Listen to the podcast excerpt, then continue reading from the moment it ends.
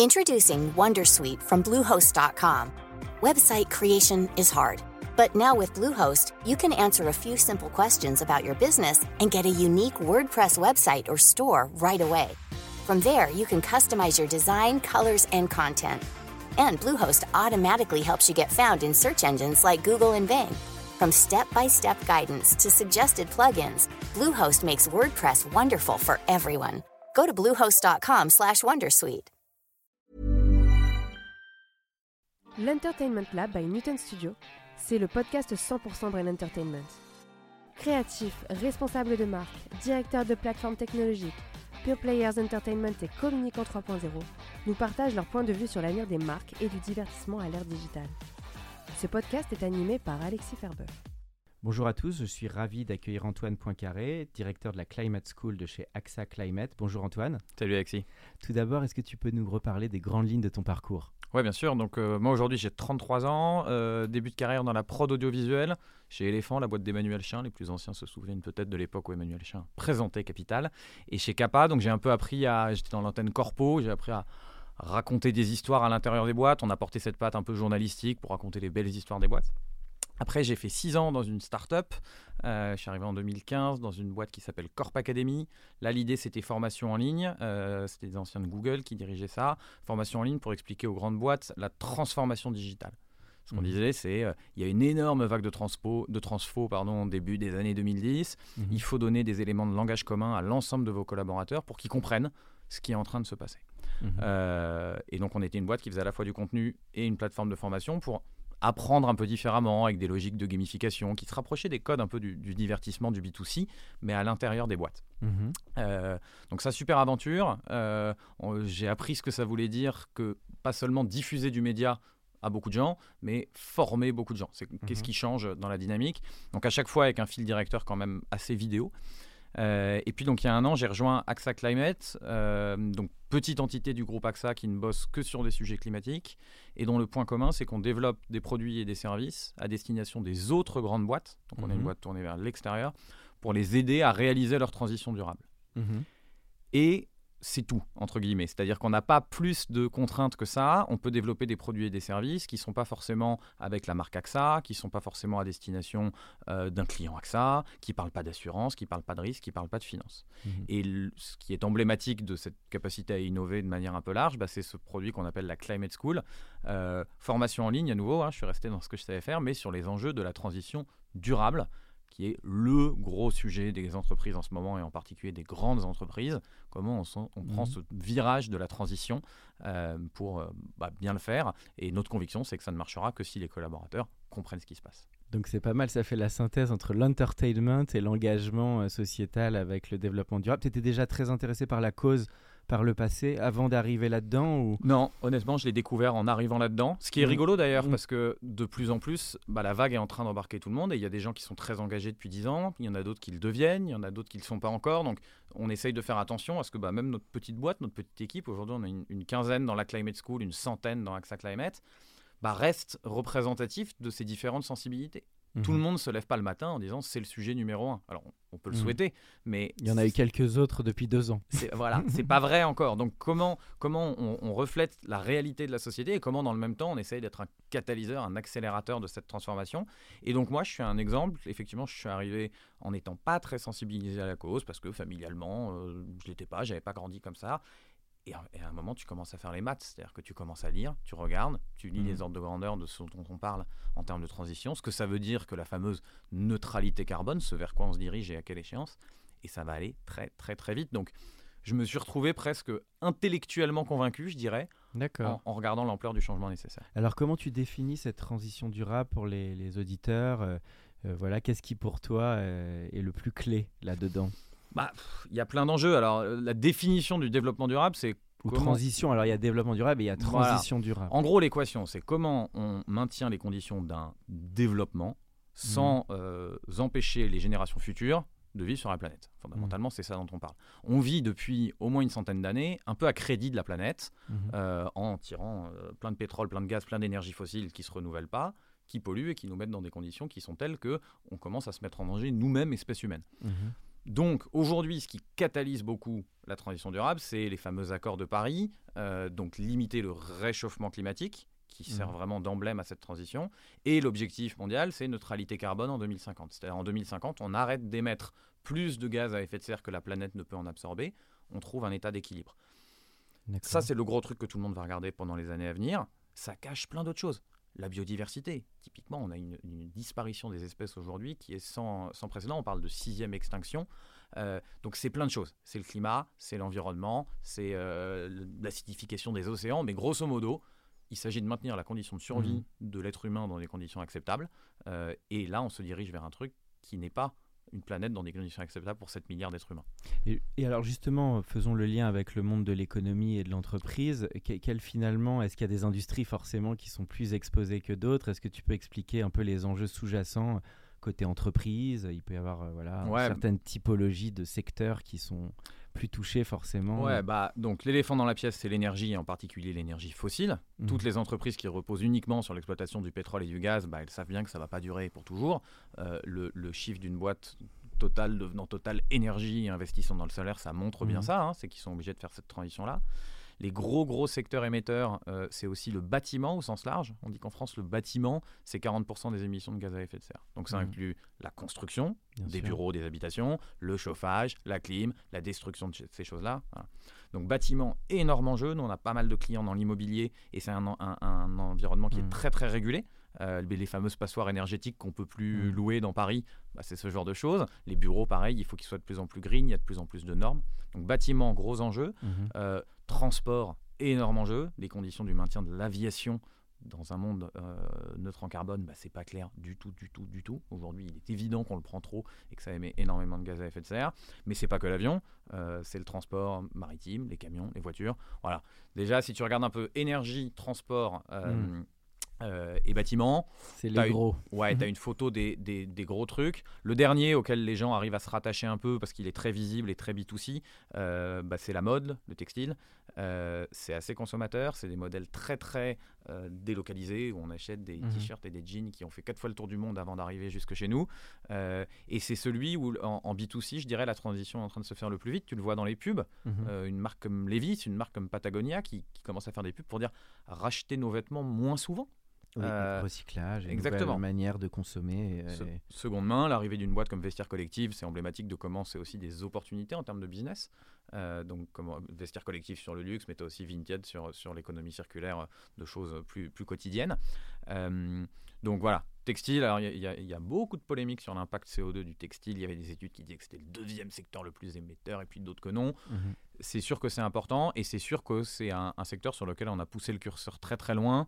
Euh, on va pas pouvoir éternellement acheter des t-shirts à 2 euros. Il y a- il y, a un moment, l'équation, elle ne Mhm. tient pas.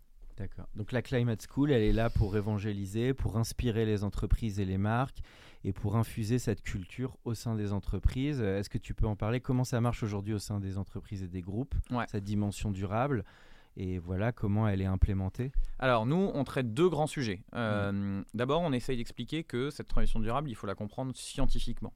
Mhm. Euh, le, comment ça fonctionne, le changement climatique Comment ça fonctionne, la biodiversité Combien de ressources naturelles il nous reste Les terres rares, les métaux Mhm. rares, l'uranium, le Oui, pétrole. parce que les gens savent pas forcément les données clés. On en parle beaucoup, mais est-ce que les gens savent précisément de quoi on parle? Exactement. C'est Mhm. dur. C'est dur aussi parce que, bah ouais, on, on l'écoute dans un flux médiatique où il y a beaucoup d'informations. Euh, les scientifiques sont des gens qui publient des choses extrêmement fines, extrêmement précises, mais pas toujours le plus accessible du monde. Mhm. Il y a chaque 5-6 ans des rapports du GIEC qui sortent, donc ce comité de scientifiques qui viennent nous raconter les changements climatiques.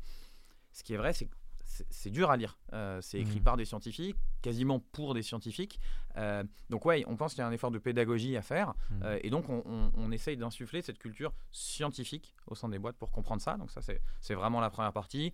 Ça, c'est assez sympa parce que pour revenir à des sujets de divertissement, bah, tu peux le raconter un peu comme c'est pas sorcier. Mhm. Tu vois, on, on tourne des vidéos en Ou des studio. petits motion design. Il y a- Ouais. Il y, a plein de manières de le raconter. T'as plein de trucs, mais c'est des codes où voilà, on a grandi avec ça. Regarder une émission scientifique, c'est un côté sympa.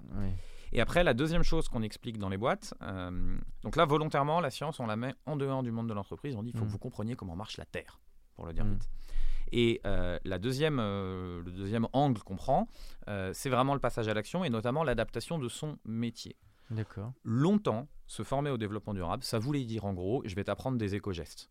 Euh, amène un Mm. Tupperware pour Mm. pas générer de plastique en allant au resto, vient au travail en vélo, qui sont plein d'éco trité mail, qui sont plein d'éco-gestes super et Mm. puis qui permettent de se mettre en action. Nous, ce qu'on dit, c'est il y a ces gestes, mais il y a aussi une transition quasiment une externalité, c'est-à-dire qui va déferler sur votre boîte.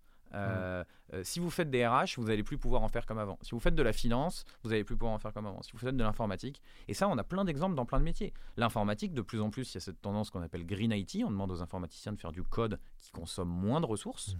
pour limiter l'empreinte carbone des serveurs, des data. Euh, C'est l'assise mort un peu. J'aime bien cette phrase. alors, pour les informaticiens, c'est très less is more. Ce qui est intéressant, c'est que du code propre au sens environnemental, c'est aussi du code propre tout court, euh, plus efficace, qui tourne plus vite. Donc, les informaticiens sont plutôt euh, appétents sur cette tendance. Un autre métier qui est bouleversé et qui est rigolo, c'est euh, les ressources humaines.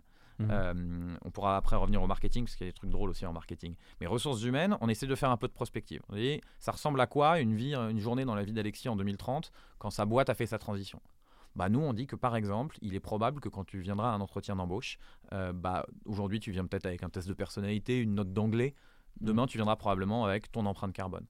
Et la boîte te dira, mais euh, vous êtes cohérent sur ce truc-là? Nous-mêmes, entreprise, on a envie de réduire notre empreinte. Est-ce que, est que vous savez compter un peu? Est-ce que vous connaissez Tu les crois autres qu'on va en arriver là? Je Quand suis, tu dis ton empreinte carbone, c'est-à-dire qu'on saura exactement ce que per- chaque personne consomme? Je suis persuadé qu'on va en arriver là. Un truc qui n'est pas prospectif aujourd'hui. Euh, Qui pourrait décider ça Parce que là, ça pose des questions peut-être un peu de données, de, de un peu de la vie privée des, des gens. Ouais, non bon, si on te donne un chiffre euh, mélangé, ni plus ni moins que de dire je suis bon, je suis pas bon en anglais. Mais un truc qu'on fait aujourd'hui, les boîtes, elles, elles doivent reporter sur tout un tas de périmètres sur l'empreinte carbone. Et il y en a un, c'est comment l'ensemble de leurs collaborateurs viennent au travail. Et donc déjà aujourd'hui, moi en tant que salarié de AXA, la grande boîte, on me demande une fois par an, t'habites à Mhm. quelle distance du travail et tu viens avec quel moyen de transport? Ils, ils somment tout ça, ils font un peu des règles de 3 et à la fin, ils ont une empreinte carbone de comment leurs collaborateurs viennent au travail. Pour l'instant, c'est très incitatif. On te Mhm. dit, bah, on va te- on va t'aider, on va te payer un vélo, les forfaits mobilité durable et tout ça. Mais ça commence. Et, et donc, tu vois, c'est un Mhm. truc de vie privée. Alors, évidemment, aujourd'hui, je peux refuser de répondre. Et eux, c'est pas grave, ils font des ordres de grandeur. Mais c'est vraiment en train de changer. Donc, RH, on, on dit c'est en train de bouger. Par un autre truc RH clé, par exemple, anticipation des conditions de travail. Demain, avec des vagues de chaleur, il y a des, des pays ou des jours, même ici chez nous en France, où tu viendras plus au travail. Comment c'est reflété dans ton contrat? Euh, De plus en plus, il y a des engagements de la boîte en termes de carbone, bah, il va falloir le refléter dans les primes des managers. Tu vas te retrouver avec des gens à qui on va dire tu fait un super chiffre commercial, c'est génial, tu as tout éclaté, tu as ton bonus. Mais problème, tu as fait ça au prix d'une empreinte carbone complètement déconnante. Et bah t'as pas tout ton bonus. C'est les commerciaux qui sillonnent tous les continents en voiture, euh, c'est pas Et si bah, ça simple. va- et bah ouais, mais ça va être une vraie question. Mais à l'inverse, bonne opportunité. Enfin, C'était avant le Covid peut-être. Si... mais si t'es le premier acteur qui sait faire une flotte de voitures plus green et plus propre et que du coup tu Ah oui. évites ce truc-là, si demain t'es le premier hôtelier qui peut dire euh, euh, j'ai une empreinte carbone zéro ou pas zéro, mais en tout cas basse euh, dans mes chambres d'hôtel, accord versus un autre, Mhm. un autre prestat, Ce sont des arguments qui peuvent aussi donner envie ça va- de, rejoindre. ça va jouer de plus en plus. Et qui donne ce type de label justement sur le, le chiffrage de, de- d'empreinte carbone et qui finalement officialise et labellise ce genre d'infos Alors, euh, il, il commence à y avoir des espèces d'agences de notation du green. euh, exactement comme tu as Standard Poor's en, fin- en finance, tu as le Carbon Disclosure Project qui existe, tu as Ecovadis qui est une super boîte qui vient noter euh, les boîtes. C'est un énorme enjeu parce que les grosses boîtes ne veulent plus bosser qu'avec des boîtes green. Dernier petit exemple drôle en marketing. Il y a une Mhm. tendance en tourisme qui s'appelle le démarketing. Je t'invite à aller jeter un œil sur le site des Calanques de Marseille. Le- Les Calanques de Marseille, c'est sympa, mais comme chacun sait, il y a pas mal de monde l'été. Mhm. Et ben, sur leur page d'accueil, ils t'expliquent toutes les raisons de ne pas venir l'été. Donc ils te disent cette photo un peu, euh, un peu féerique que tu connais bien avec la plage vide là. Attention, ça arrive pas ça. Il y a toujours du monde. Et d'ailleurs, la seule plage un peu vide, elle est très très loin. Elle va être dure d'accès. Euh, ils ont des pages entières en disant si vous n'avez pas peur de la promiscuité, vous pouvez venir en été. Mais donc c'est très intéressant. Ils essayent de manière soft de donner aux gens de venir un peu moins en saison, peut-être un peu plus hors saison, limiter la pression sur le site de Mhm. manière environnementale. Et donc tu as vraiment des gens au département marketing. Alors je sais pas si c'est la ville, la région, En tout cas, ça montre de l'esprit, un certain recul. T'imagines Tu es obligé de bosser pour rendre ton produit, parce que c'est ça dont on parle, hein, un peu moins attractif. Mhm. Donc c'est en train de changer toutes les manières qu'on a de faire notre métier. Mhm. Euh, et donc ça veut dire des nouvelles compétences et il faut comprendre ça. Alors, ce qui est intéressant, c'est que tu es aussi dans la partie prod vidéo et donc storytelling, ce qui est Ouais. un peu au cœur de l'Entertainment Lab. Euh, donc, euh, on en parlait off caméra, mais c'est vrai qu'il y a des nouvelles manières aussi de communiquer euh, autour de ces sujets. Euh, donc, le documentaire, bien sûr, de Mélanie Laurent, Cyril Dion, le film d'Al Gore. Est-ce que tu peux parler comment peut-être des narrations un peu différentes Ouais. peuvent sensibiliser? Parce que effectivement le principal frein souvent c'est cet aspect communication tu l'as dit souvent un petit peu ardu les gens ne connaissent pas exactement enfin voilà est-ce que tu peux parler de ce peut-être de comment l'entertainment peut peut-être servir ce type de, de, de message? Alors c'est en train de se jouer maintenant. C'est très intéressant de se dire que c'est, tu vois, 2020, euh, 2021, c'est les années où sustainability, ça devient un vrai gros sujet dans les boîtes, développement durable. Euh, et le divertissement, bah, avec une petite année de retard, mais prends le truc. Euh, film emblématique, Don't Look Up, mmh. sur Netflix. L'effet... un acteur déjà très engagé dans la cause depuis plus de, très longtemps. Absolument. avec DiCaprio qui fait le jeu. Mais, mais moi, ce qui me frappe dans ce film, c'est comment... donc suite à ça, le mouvement s'appelle donc Look Up, de ceux qui disent non, non, mais regardez, faisons face au changement climatique. Tu as des candidats à la présidentielle de premier ordre en France trois mois après, et, plutôt pas les amis de Netflix, qui en meeting disent look up.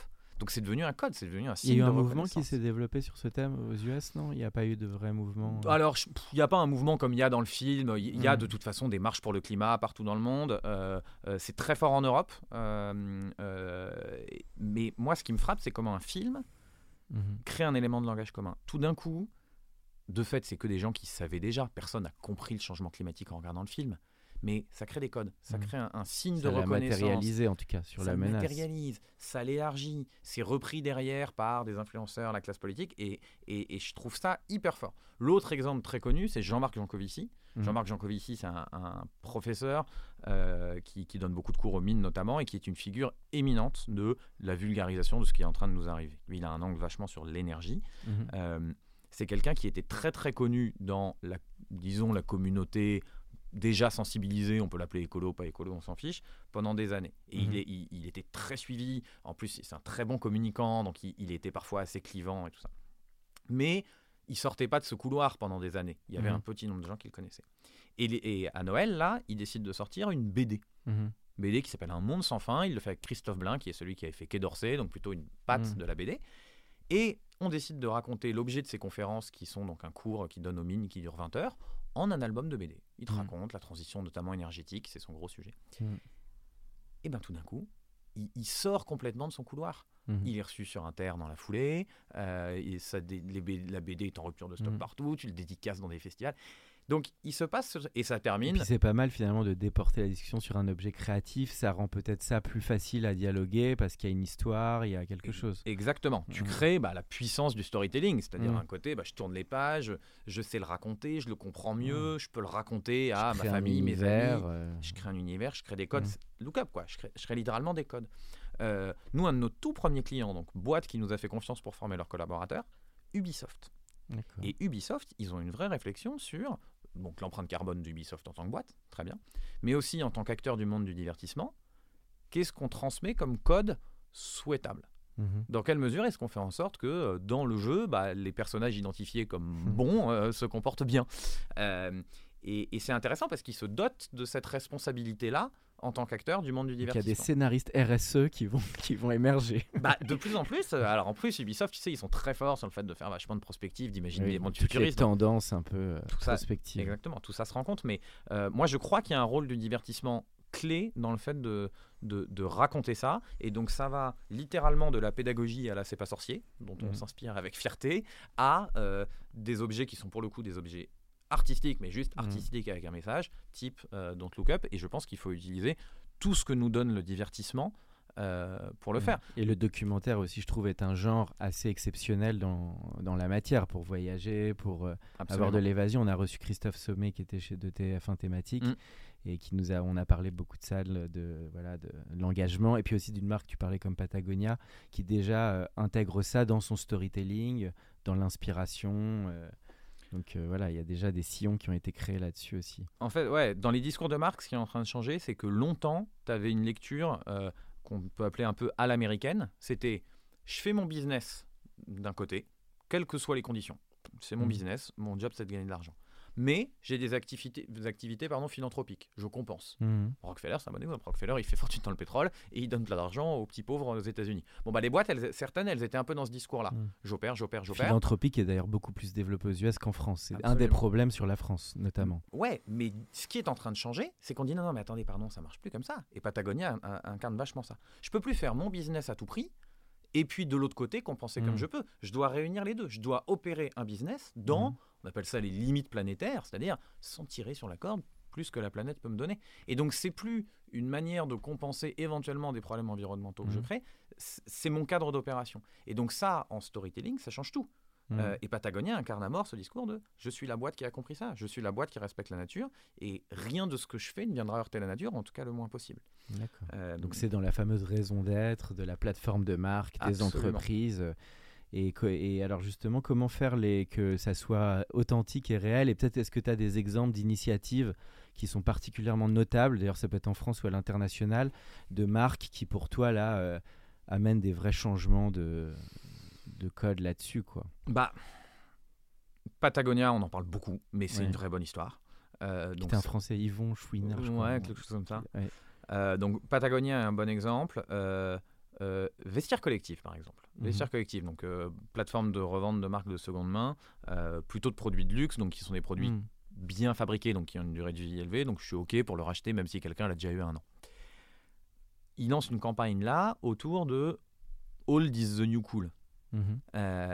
Et c'est intéressant parce que tu changes complètement les codes. C'est-à-dire que Mm. tu es presque en train de culpabiliser les gens Mm. qui achètent du neuf. C'est vrai qu'il y a un retour du rétro, euh, ça fait sens en plus. En trouve. plus, en mode, il y a un côté cyclique qui fait Ouais. que tu peux retrouver des trucs d'il y a 20 ans et trouver que c'est cool.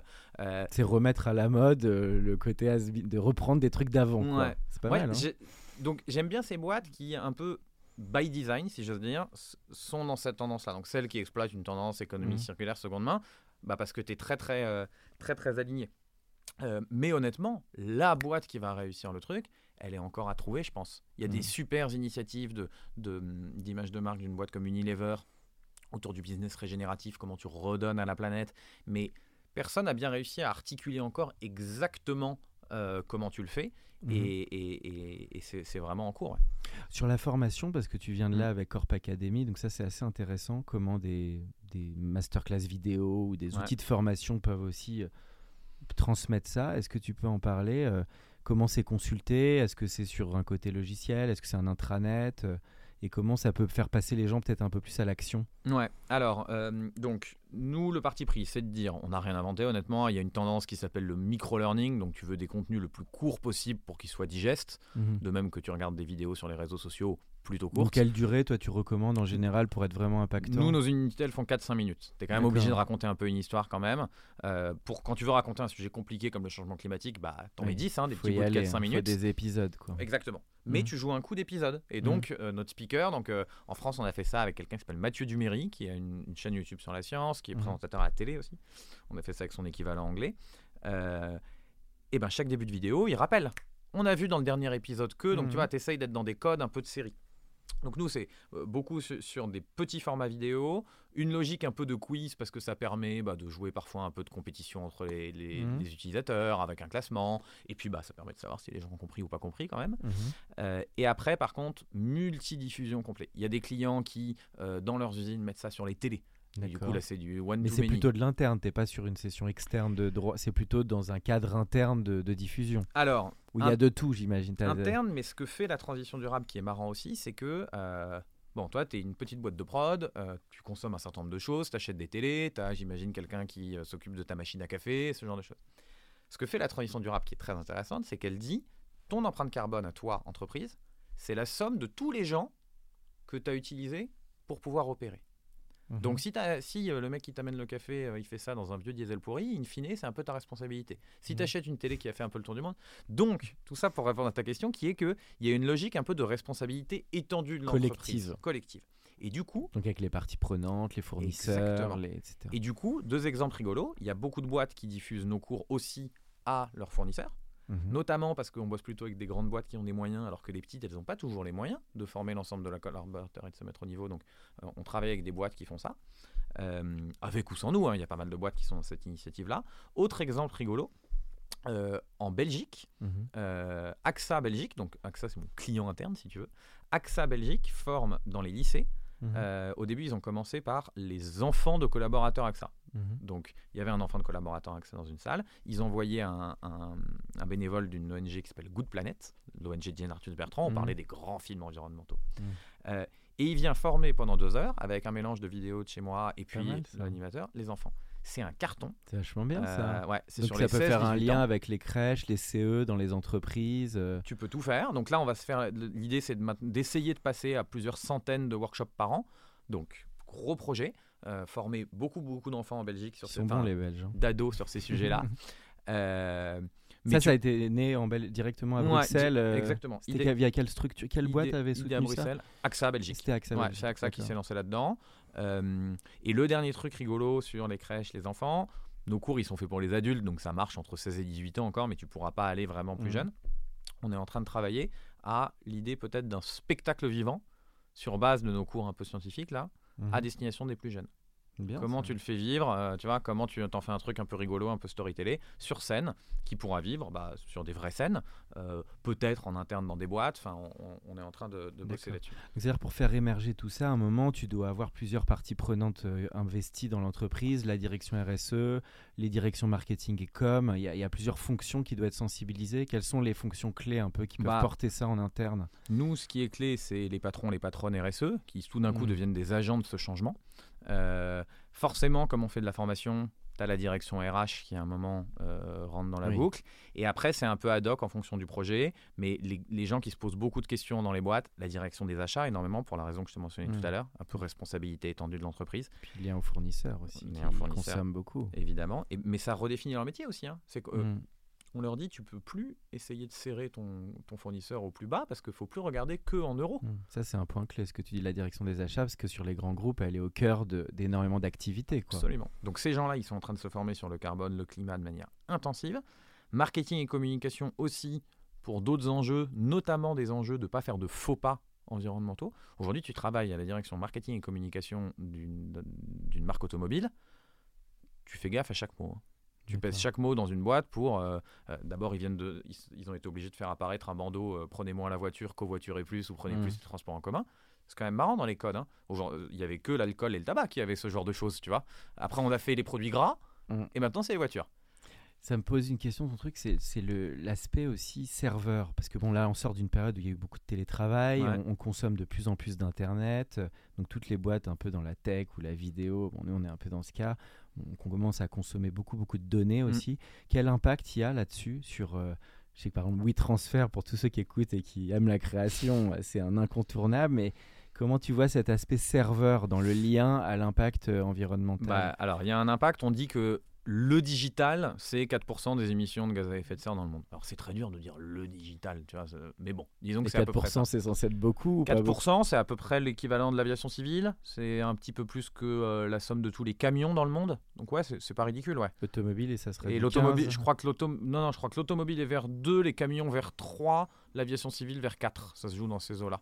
Et, peut-être que Ah, j'inverse. C'est pas mal le digital. Le digital, c'est beaucoup. Ouais, ouais, la somme de tous les serveurs du monde, on estime Et c'est quoi l'enjeu alors sur ces, ces, ces types de- d'entreprises pour que ça s'améliore pour toi? Ça va être de réduire aussi euh, la, la qualité, de Probab- rapidité de Bah, téléchargement, Probablement. moins stocké, jeter un peu plus des contenus, ça va être ça ou Ouais, bah, on est quand même. Recycler des contenus finalement? On est quand même arrivé dans un monde où effectivement aujourd'hui on a une espèce d'infobésité, on s'en fiche quoi. Et, et, et Parce que nos- Les gens ils consomment hein, de la mobile, du, entre le mobile, le social media et Internet qui ne fait qu'exploser.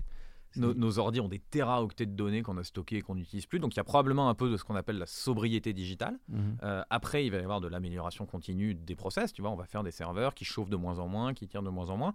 Mais oui, on peut imaginer que euh, le côté, de toute façon, l'informatique, ça pollue pas beaucoup et puis ça va dans le bon sens parce que ça m'évite de prendre un avion quand je fais une visio. En gros, il y avait un peu ça comme calcul. Tu Mhm. vois, l'informatique, il regardait ce qu'ils appelaient les émissions évitées.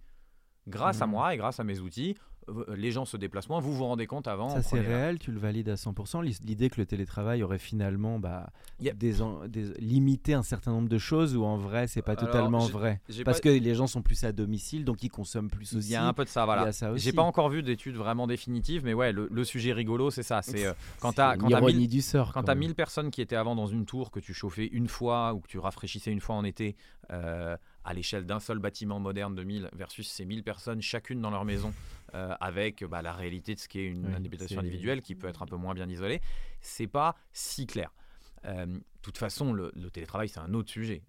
par ailleurs, c'est une tendance de fond. Par ailleurs, il va bien falloir s'y adapter. Mais donc, le, digital, en gros, ils ont été très longtemps laissés très tranquilles. Et là, la tendance, donc, Green IT et de sobriété numérique, ça commence vraiment à, à, taper fort. Et on commence de plus en plus à demander à ces acteurs d'être mieux disants. Et tu as raison, ceux qu'on regarde en premier, parce qu'on va pas aller te chercher toi et moi sur notre consommation de Netflix encore, et eh ben c'est les gros, c'est les opérateurs du cloud, ceux qui ont des serveurs, des Amazon, des IBM, on leur demande d'être mieux disants.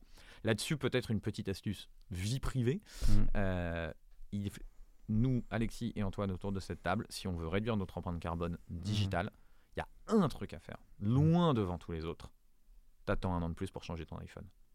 D'accord tout ce qui va être archiver ses emails, euh, euh, moins streamer. Mais c'est une vraie question. Apple, Apple a une chance. Il n'y a peut-être pas que le iPhone si tu prends la logique Apple. Ou ton Samsung, tu as raison. Ce que je veux dire, c'est que dans, dans l'empreinte carbone de nos oui, devices. Ce que tu dis, c'est même sur l'achat global, c'est même pas que le iPhone. C'est en termes d'objets, peut-être faire durer un peu plus des objets qu'on aurait tendance à renouveler. De manière générale, moins. Mais ce que je veux dire, c'est que si tu, tu décides d'être un peu pointilleux, de baisser la qualité de ton streaming ou des choses comme ça, ou de consommer un peu moins de social media, mais que dans le même temps, tous les deux ans, à la sortie de nouvel iPhone, tu le remplaces, t'as pas les bons ordres de grandeur. Parce qu'en fait, produire un iPhone, ce que ça demande de mining, d'extraction de métaux rares et donc d'empreinte carbone, est significatif.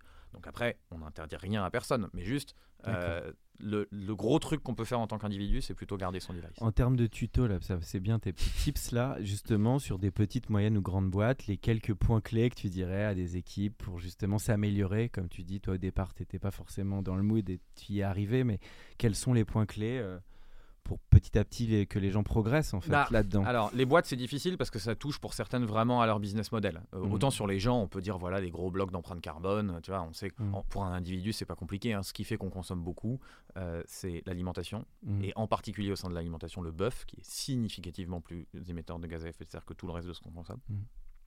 T'es euh, veggie toi non quand même? Non pas assez mais, je mange de moins en moins. Tu bouges petit à petit. donc faut avoir ça en tête. chauffer, refroidir ta maison gros, gros, gros signe d'émission. Et dernier truc, la manière dont tu te déplaces, et en particulier si tu prends beaucoup l'avion. Euh, quand tu as ces trois trucs-là, tu as déjà une grosse partie de ton empreinte individuelle.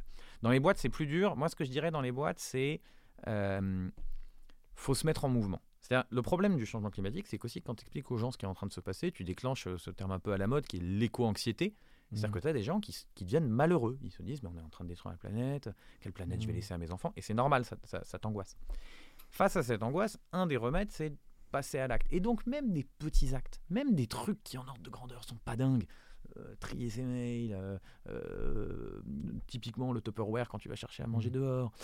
Et eh ben, et eh ben ça met en, ça met en mouvement. Petites pratiques du quotidien. Ça met en mouvement. Et il y a un truc connu en psychologie qui s'appelle le warm glow effect. ça avait été démontré quand tu donnais de l'argent plutôt à des, à des gens dans la rue. Et l'idée, c'était de dire, tu commences par donner un euro, tu déclenches en toi un système de récompense interne qui fait que tu te sens bien, parce que tu te dis j'ai fait une bonne action. Mhm. Et le cerveau va aller rechercher ce circuit de la récompense. Et, donc, tu as fait un petit truc qui vraiment n'a pas changé le monde, mais tu as créé les conditions de le faire. Mhm. Et il y a un peu ça sur la petite action pour le climat. Tu te dis, ah, ok, j'ai fait un truc bien, ça va dans le bon sens, j'ai euh, pas pris mon avion, je suis venu en vélo plutôt qu'en voiture. Mhm. Enfin, tu vois, c'est des trucs plus ou moins importants.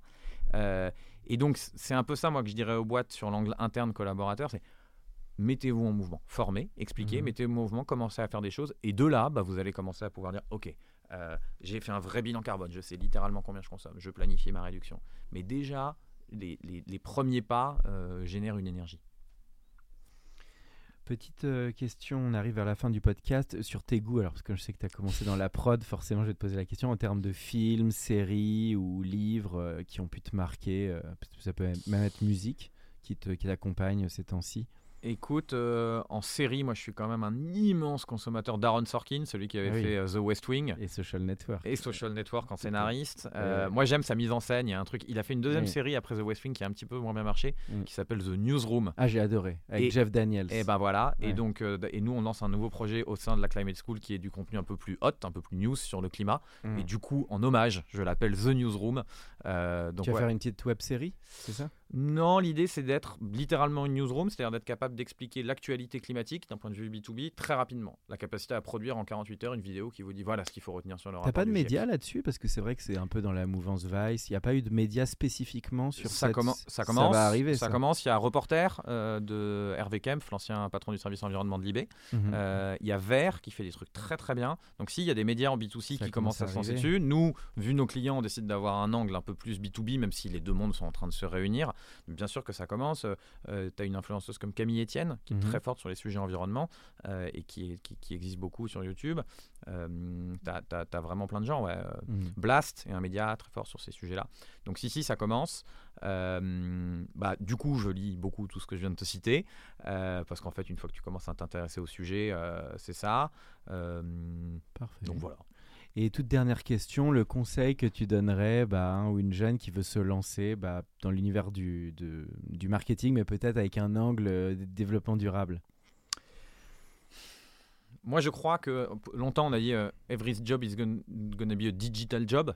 Oui. Bah, je crois qu'on arrive dans Every job is gonna be a green job. Euh, Ça peut être Green Digital Job aussi. Exactement. mais en fait, bon, je prends deux minutes parce que, pardon, ça doit être la fin, mais Mhm. Euh, tu regardes en, en 2010 la liste des 10 métiers du futur qu'on prédisait pour 2020. Tu sais, il y a plein d'études comme ça. Mhm. Les mecs sont tombés assez justes, c'est assez frappant. Il y a des choses comme euh, gestionnaire d'avatar, des trucs qui nous évoquent vachement le métaverse, le NFT. Comment ils ont fait en 2010 pour prévoir ça? J'en sais rien. Bon, donc tu as 10 jobs. Tout n'est pas parfait. Mais... Si maintenant je revenais en 2010 et que je devais me donner un conseil à moi démarrant ma vie professionnelle, Mhm. Je me dirais pas deviens gestionnaire d'avatar. Si je devais expliquer comment le monde du travail a changé, je dirais pas il y a plein de nouveaux métiers, c'est intéressant, mais c'est pas ça la grande tendance. La grande tendance, c'est qu'il y a toujours des RH, Mhm. toujours des informaticiens, toujours des acheteurs, a toujours des gens au marketing. Simplement, leur boulot a été digitalisé de manière considérable. Et ben, je crois qu'on est à l'aune de ça. Je crois que dans 10 ans, il y aura toujours les métiers que je viens de te citer. Simplement, leur métier aura été verdi d'une manière significative. Et donc, si demain, je me lançais en particulier dans le marketing et la communication, et ben, je commencerai à bosser tous les médias que je t'ai cités avant parce que Mhm. pour pas faire de greenwashing, pour pas faire de faux pas, va falloir être très très Oui. bon. Ils sont Et- en pointe, ils sont déjà précur- précurseurs sur des tendances euh, Ouais, importantes. donc faut rentrer dans les messages, faut rentrer dans la finesse de ça. Exactement comme si tu m'avais dit en- quel conseil on donnerait en 2010 à quelqu'un qui commencerait dans le marketing euh, si- maintenant qu'on sait, bah on lui dirait investis dans le digital. Oui. Comprends ce que vont être les réseaux sociaux, ce que va être la lead generation un peu de demain, la qualification des leads. Tu vois, on lui dirait Mm. deviens technique sur le digital. Et ben là je lui dis la même chose, deviens technique sur le green, le durable. Forcément, ce sera utile dans ta carrière. Merci beaucoup Antoine euh, de nous avoir accordé ce moment pour l'Entertainment Lab. Merci Alexis, c'était très sympa. Pour ceux qui sont encore avec nous, merci de nous avoir écoutés. Pensez à aller mettre une note au podcast dans la section notes et avis sur Apple Podcast. Cela nous ferait énormément plaisir et nous permettrait de continuer à faire grandir ce podcast consacré au Brain Entertainment. À bientôt pour un nouvel épisode.